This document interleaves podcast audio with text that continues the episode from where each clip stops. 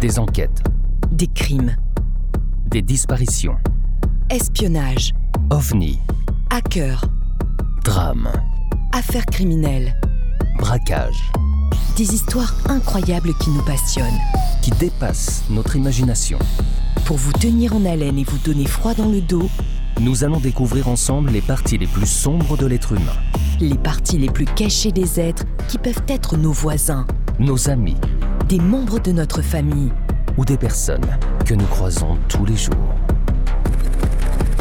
Nous allons essayer de comprendre pourquoi tout a basculé dans leur vie, Et quand sont-ils devenus des meurtriers? Alors détendez-vous Posez votre casque sur vos oreilles ou montez le son de votre radio. et embarquez avec nous. Entrons dans la noirceur des âmes en perdition, avec Sombre histoire. les histoires sombres. Elisa Lam est une Canadienne de 21 ans, étudiante à l'Université de la Colombie-Britannique à Vancouver. Elle voyageait alors seule aux États-Unis. Elle maintenait un contact quotidien avec ses parents restés en Colombie-Britannique. Mais le 31 janvier 2013, jour où elle était censée quitter l'hôtel Cécile de Los Angeles pour Santa Cruz, ils n'eurent plus de nouvelles d'elle. Ils contactèrent la police de Los Angeles. Police de Los Angeles, je vous écoute. Les employés de l'hôtel qui avaient vu Elisa Lam ce jour-là affirmèrent qu'elle était seule.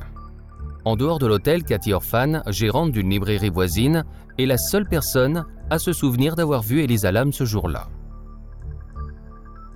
L'affaire fut largement médiatisée. L'intérêt la concernant ayant augmenté cinq jours avant la découverte de son corps, quand la police avait rendu publique la vidéo de sa dernière apparition connue. Enregistrée le jour de sa disparition par une caméra de surveillance des ascenseurs, on y voit Elisa rentrer et sortir plusieurs fois de l'ascenseur, qui semble étrangement mal fonctionner, parler avec un interlocuteur invisible et gesticuler dans le couloir, ayant parfois l'air de se cacher de quelque chose qui n'apparaît pas sur la vidéo. Elle se met ensuite à appuyer sur tous les boutons pour enfin sortir de l'ascenseur. Le fait que d'autres morts et assassinats aient eu le Cecil Hotel pour cadre renforça la curiosité du public et de la presse vis-à-vis de l'affaire. Elisa Lam, fille d'immigrants hongkongais qui tiennent un restaurant Burnaby, banlieue de Vancouver, était une étudiante de l'Université de la Colombie-Britannique. Néanmoins, c'est sans avoir accompli ses formalités d'inscription qu'elle part en janvier 2013 pour un voyage en Californie du Sud. Sur son Tumblr, elle dit avoir prévu de s'arrêter à San Diego, Los Angeles, Santa Cruz, San Francisco et peut-être San Luis Obispo. Elle voyage seule en train et en bus intercité et arrive à Los Angeles le 26 janvier. Deux jours plus tard, elle s'enregistre au Cecil Hotel, Voici vos clés. Merci. qui se situe près du quartier d'affaires de downtown Los Angeles. On lui donne initialement une chambre partagée au cinquième étage, mais son colocataire se plaignant de ce que les avocats de l'hôtel appelleront un étrange comportement, elle est déplacée dans une chambre simple deux jours après. Elisa Lam avait été diagnostiquée comme bipolaire et dépressive, et était sous traitement. Selon sa famille, elle n'avait pas d'antécédents ni d'idées suicidaires, mais un rapport déclare qu'elle avait été portée disparue plusieurs fois auparavant. Elle avait mentionné dans un blog la souffrance due à ses troubles mentaux. Dans un article de janvier 2012 intitulé Tu es toujours hanté par l'idée que tu gâches ta vie, d'après une citation d'un écrivain, elle s'était plainte d'une rechute au début de l'année scolaire, qui l'avait obligée à laisser tomber certains cours, la laissant complètement perdue et sans aucun but. Elle craignait que son avenir universitaire ne soit compromis de ce fait. Construit pour être un hôtel d'affaires dans les années 1920, le Cécile traversa une période difficile pendant la Grande Dépression des années 1930 et ne trouva jamais son marché originel à cause du déclin urbain survenu à la fin du XXe siècle. Plusieurs des meurtres les plus notables de Los Angeles sont survenus à l'hôtel ou ont un rapport avec lui. Ainsi, on estime qu'il fut le dernier arrêt d'Elizabeth Short, victime de l'affaire non résolue la plus connue de la ville, celle du Dahlia Noir.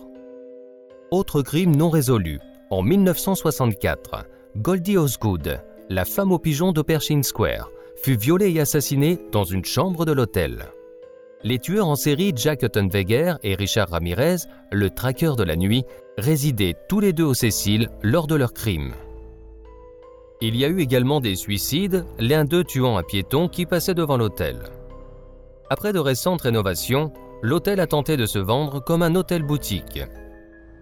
Mais, Après sa publication sur Internet le 14 février 2013, la dernière vidéo d'Elisa Lam devient virale, intriguant certains internautes qui cherchent alors à résoudre l'énigme de ces derniers instants. T'as vu cette vidéo? Ouais, c'est dingue Son comportement étrange est ainsi sujet à de nombreuses interprétations, allant des troubles bipolaires dont elle aurait souffert à l'implication de phénomènes paranormaux. Certains soupçonnent la vidéo d'avoir été falsifiée, alors que d'autres soulignent la ressemblance avec des scènes du film Dark Water sorti en 2005, un remake d'un film japonais du même nom sorti en 2002. Mais c'est le 19 février que le corps d'Elisa Lam fut retrouvé. Des clients s'étant plaints de la faible pression de l'eau, le fait qu'elle soit trouble et de son mauvais goût, le service de maintenance monta sur le toit de l'hôtel pour inspecter un réservoir. Là, ils y découvrirent un corps nu, avec la majorité de ses vêtements et effets personnels dans l'eau. Après quatre mois de retard, l'Institut médico-légal de Los Angeles rendit son rapport d'autopsie. En l'absence de preuves de violence physique, il concluait que le décès était accidentel et dû à une noyade. Les clients du Cecil Hotel ont intenté un procès à l'établissement à cause de cet accident. Les parents d'Elisa Lam ont également déposé une plainte, qui a été rejetée en 2015. L'étrangeté de ce décès ainsi que le passé de l'hôtel ont contribué à la médiatisation de l'affaire aux États-Unis, au Canada et dans le monde asiatique. Incontestablement, l'affaire Cécile Hotel aura inspiré de nombreux cinéastes par la suite.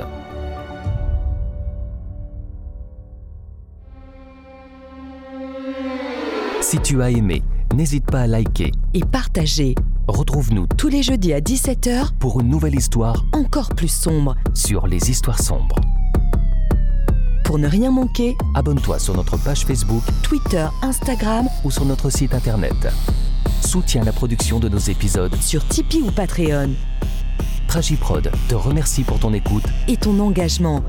Une coproduction Valérie Marinelli Et Aurélien Nancel. pour Sombre Histoire. Les histoires sombres.